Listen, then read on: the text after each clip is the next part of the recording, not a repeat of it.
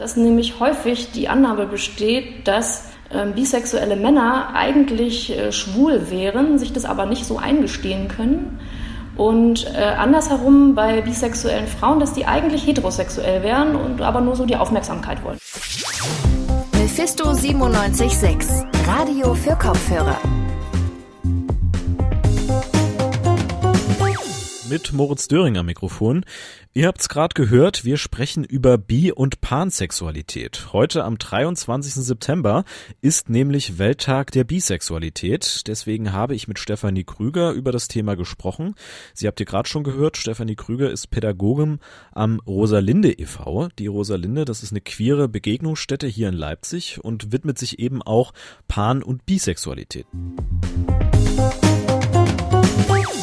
Heute ist der 23. September. Das bedeutet, heute ist der Welttag der Bisexualität. Auf Englisch wird der Bi Visibility Day genannt. Und der soll dafür sorgen, dass Bisexualität mehr Aufmerksamkeit bekommt und natürlich auch ernst genommen wird. Jetzt sollte man ja eigentlich denken, wir haben das Jahr 2020, da sollte das eigentlich doch selbstverständlich sein. Dem ist aber leider nicht so. Und warum das Ganze auch im Jahr 2020 noch wichtig ist, darüber unterhalte ich jetzt mich mit Stefanie Krüger. Sie ist aktiv als Pädagogin beim, beim Rosalinde e.V. und setzt sich an Schulen gegen die Diskriminierung von verschiedenen sexuellen Orientierungen ein. Hallo, Frau Krüger. Hallo. Sprechen wir erstmal grundlegend über Bisexualität. Bisexualität wird ja landläufig so definiert, dass eine Person sowohl Männer als auch Frauen anziehend findet. Kann man das einfach so erklären? Ist das wirklich so einfach? Grundsätzlich würde ich das so unterschreiben. Also, das ist eine Anziehung könnte auch sagen, eine Anziehung zu äh, mindestens zwei Geschlechtern oder zu mehr als zwei Geschlechtern gibt. Das wäre eher so eine progressive äh, Definition von Bisexualität, die andererseits aber landläufig auch unter Pansexualität gefasst wird. Aber erstmal würde ich sagen, ja, eine Anziehung zu den üblichen zwei Geschlechtern, die wir so äh, gemeinhin kennen, also zu Männern und Frauen. Jetzt haben Sie gerade schon die Pansexualität angesprochen. Also ist es, ist es eher so ein, so ein neuer Begriff oder kann man das unterordnen? Wie, wie ist da der Unterschied genau? Ja, das würde ich sagen. Also wenn man junge Leute befragt nach ihrer sexuellen Orientierung, dann und das ist nicht auf ein Geschlecht äh, beschränkt, also klassischerweise Homo- oder Heterosexualität, dann würden jüngere Leute, sagen wir mal unter 25, die würden schon sich wesentlich häufiger als pansexuell beschreiben, während die Älteren eher mit dem Begriff Bisexualität sozialisiert wurden und den für sich gebrauchen. Das hat ein Stück weit damit zu tun, dass die gesellschaftliche Anerkennung von mehr als zwei Geschlechtern einfach fortgeschritten ist in den letzten Jahren, Jahrzehnten und dass äh, sich das dann auch in Begriffen der sexuellen Orientierung niederschlägt. Also das ist quasi der Versuch, sprachlich ähm, transgeschlechtliche, intergeschlechtliche oder nicht-binäre Personen in sexuelle Orientierungsbegriffe einzuschließen. Das wäre ja wiederum die Kritik an Bisexualität, ne, dass sie von zwei Geschlechtern ausgeht, von Mann und Frau, ähm, während Homo- und Heterosexualität das irgendwie eigentlich auch tun. Ähm, aber die Kritik richtet sich dann doch stärker an dem, an dem Bisexuell aus. Also schließt Pansexualität einfach mehr Orientierung mit ein und ist deswegen irgendwie so ein bisschen der modernere Begriff? Ja, er schließt genau, er schließt mehr Geschlechter mit ein, auf jeden Fall. Auf der sprachlichen Ebene, würde ich zunächst einmal sagen. Hm, praktisch gesehen von dem, was die Leute vielleicht so machen oder wen sie so begehren, würde ich sagen, dass es sich in den meisten Fällen dass Leute, die sich bi- oder pansexuell beschreiben, dass es sich vielleicht gar nicht so sehr unterscheidet. Es gibt sicherlich auch bisexuelle Personen, die sagen, nee, ich begehre Männer als Männer und ich begehre Frauen als Frauen und alles andere kommt darin nicht vor. Das äh, würde ich niemandem absprechen wollen, das gibt es sicherlich. Ähm, aber ansonsten würde ich sagen, dass es äh, von, von der Praxis ähm, der, der, der Sexualität, des Begehrens, des Verliebens sich tatsächlich nicht so sehr unterscheidet. Alles klar, dann sprechen wir einfach über beide Formen. Ähm, und wir wollen natürlich auch über Diskriminierung sprechen. Was müssen denn bisexuelle und pansexuelle Menschen da so erfahren im Alltag? Was ist das? Naja, ich würde erst mal sagen, über alledem liegt so eine gewisse Unsichtbarkeit. Also ganz banales Beispiel, wenn ich auf der Straße ein Paar sehe, was Händchen hält oder was sich küsst, dann lese ich die Leute in der Regel geschlechtlich, also ich weiß dann oder glaube zu wissen, ist es ein Mann oder ist eine Frau. Ähm, wenn das ein Mann oder eine Frau sind in dem Fall, dann fällt es weiter nicht auf, weil das halt der Alltag ist. Ne? Das sehen wir jeden Tag mehrfach. Sind es äh, zwei Männer oder zwei Frauen, dann ordnen wir die Leute in der Regel als schwul oder lesbisch ein, haben das vielleicht irgendwie positive, negative, neutrale Assoziationen, was auch immer. Ähm, aber, aber diese Paarkombinationen, äh, da könnten alle Leute jeweils auch bi- oder pansexuell sein. Das wissen wir nicht. Ne? Das wissen wir nicht, ehe wir Leute fragen. Sowieso bei sexuellen Orientierungen wissen wir das nicht, ehe wir Leute fragen ähm, sodass äh, bi- und pansexuelle Menschen äh, immer eher unsichtbar sind. Ähm, wenn man jetzt nicht gerade, und das ist jetzt auch nicht bei allen Leuten der Fall, mit einem Mann und mit einer Frau oder mit anderen Geschlechtern noch gleichzeitig irgendwie äh, an der Hand durch die Stadt läuft, ich glaube, dann erzeugt man eher noch mal ganz andere Reaktionen. Also es ist immer, es ist eine sexuelle Orientierung, die sich nicht allein über die aktuell gelebte Beziehung, so denn eine vorhanden ist, äh, äußert. Also ich muss das immer noch mal dazu sagen, ja, wenn ich jetzt als Frau mit einem Mann zusammen bin und aber auch Frauen spannend finde, wenn mir das wichtig ist, dass ich nicht als hetero gelesen werde, dann müsste ich das immer noch mal einstreuen, dass ich Frauen irgendwie auch spannend finde. Das kann manchmal ziemlichen Stress machen bei den Leuten, weil sie nicht einfach so wahrgenommen werden, wie sie sind, so wie homo- oder heterosexuelle Menschen über ihre Beziehung zum Beispiel, ähm, sondern das immer noch mal extra irgendwie vorkommen muss. Das ist so eine Sache, so Unsichtbarkeit. Und es gibt aber noch, noch eine Menge andere Genau, was ich auch noch sehr auffällig finde, ist, dass es äh, häufig unterschiedliche Zuschreibungen zu äh, Bi- oder Pansexualität äh, je nach Geschlecht gibt, dass nämlich häufig die Annahme besteht, dass ähm, bisexuelle Männer eigentlich äh, schwul wären, sich das aber nicht so eingestehen können und äh, andersherum bei bisexuellen Frauen, dass die eigentlich heterosexuell wären und aber nur so die Aufmerksamkeit wollen. Ne? Klassisch irgendwie die Aufmerksamkeit von irgendwie Männern, damit zu kokettieren, äh, auf, auch auf Frauen zu stehen.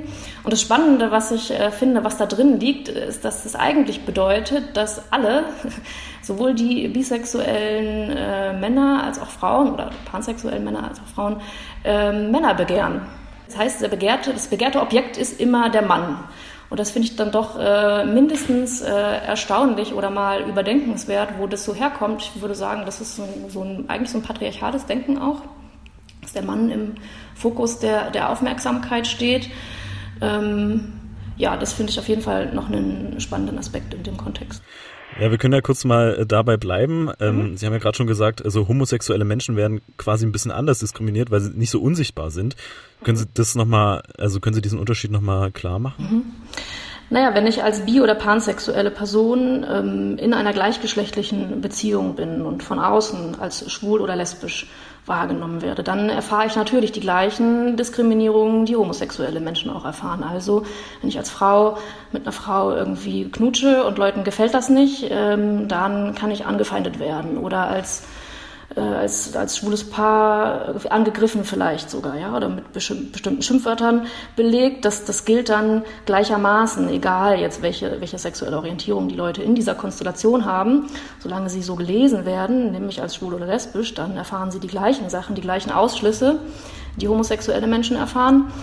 Ähm, Im Kontext von Bi- oder Pansexualität kommt dann eben nochmal eine spezifische Diskriminierung obendrauf, nämlich eben die von Unsichtbarkeit, sich irgendwie extra erklären müssen, auch so Zuschreibungen, dass das ja nur eine Phase wäre, also die haben sich noch nicht so richtig entschieden, auf wen sie nun eigentlich stehen oder dass anhand der Beziehung dann geschlossen wird, naja, aber eigentlich bist du doch eher hetero oder homo.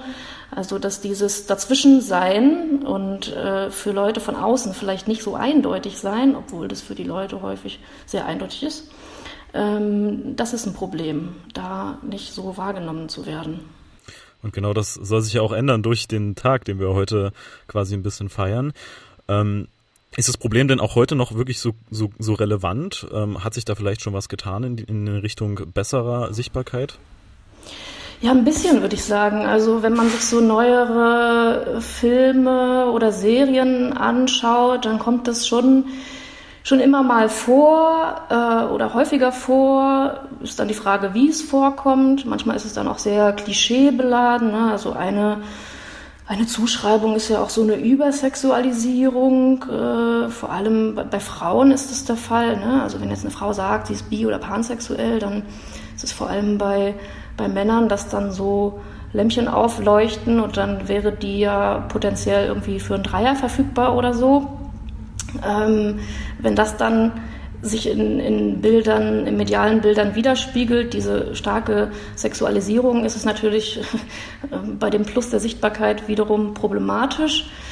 Ähm, da wäre es wichtig, für so ein bisschen für Entspannung zu sorgen. Ne? Also, dass das einfach irgendwie auch so vorkommt, dass das nicht ähm, im Fokus steht, so wie man sich das ja bei Homosexualität zum Beispiel auch wünscht oder, oder bei Transgeschlechtlichkeit, ne? dass das nicht so vorurteilsbeladen ist und dass das nicht so problembehaftet auch ist, sondern einfach normal. Dass es einfach so in den Alltag der Leute reinkommt, dass es ja. was ganz mhm. Alltägliches ist. Was kann man da tun, um das ein bisschen voranzutreiben? Vielleicht auch, um auf Ihre Arbeit ein bisschen zu kommen? Mhm. Ja, ich glaube, erstmal braucht es äh, wie eine grundlegende Sensibilität oder auch ein, ein, Verständnis dafür, dass das existiert, dass das äh, eine Phase sein kann, so wie alle sexuellen Orientierungen dann aber auch bitte eine Phase sein können. Ähm, und wenn Leute das aber von sich sagen, dann gilt das erstmal. Und das anzuerkennen, wie da Wissen zu haben, äh, Sensibilität zu haben, das ist natürlich besonders für Menschen, die pädagogisch arbeiten, also irgendwie mit Kindern und Jugendlichen äh, im, im, beruflichen Kontext zu tun haben. Besonders wichtig zu wissen, weil die sich natürlich ausprobieren, weil die ja auch auf die Resonanz der Erwachsenen aus sind. Und wenn dann so Dinge geäußert werden, dass das erstmal dann ernst genommen wird und vielleicht interessiert nachgefragt wird, ähm, dass man Interesse signalisiert, fragt, ob es irgendwie Unterstützungsbedarfe gibt. Und es unterscheidet sich dann gar nicht so sehr äh, ob jemand mir sagt, ich bin äh, schwul oder, oder ich bin trans oder ich bin bisexuell oder pansexuell, dass man dann erstmal guckt, was kann man denn für die Person tun, was, was braucht sie denn und da ist es leider so, dass in unserer Erfahrung viele Lehrkräfte nicht so gut aufgestellt sind. Das merken wir in Fortbildungen einfach regelmäßig, dass da, gerade wenn das Leute sind, die schon ein bisschen älter sind, länger im Beruf stehen, eben dieses ganze Grundlagenwissen nicht vorhanden ist und dann, dann eben eher die Vorurteile. Und, und klar, wo sollen die das auch herkriegen? Ne? Weil in der Ausbildung kam es nicht vor, kommt es bis heute nicht wirklich vor. Wenn man nicht einen eigenen biografischen Zugang hat oder im Umfeld Leute kennt und auch um Diskriminierungserfahrungen und, und Schwierigkeiten weiß, dann hat man einfach nicht die Sensibilität, die es dann bräuchte, um gut unterstützen zu können. Wie genau sieht Ihre Arbeit da aus so, um für mehr Sensibilität zu dem Thema zu sorgen bei, bei Lehrkräften? Wir bieten Fortbildungen an, ähm, die als schulinterne Lehrkräftefortbildungen bei uns zum Beispiel angefragt werden können. Wir machen das Gleiche auch, auch für Studierende, Workshop-Formate anzubieten, für Leute im äh, Referendariat für Schulsozialarbeit, ähm, also alle, die irgendwie im Kontext Schule unterwegs sind. Und da ist dann natürlich der Fokus nicht allein auf Bi- oder Pansexualität, das ist äh, klar ein Teil davon.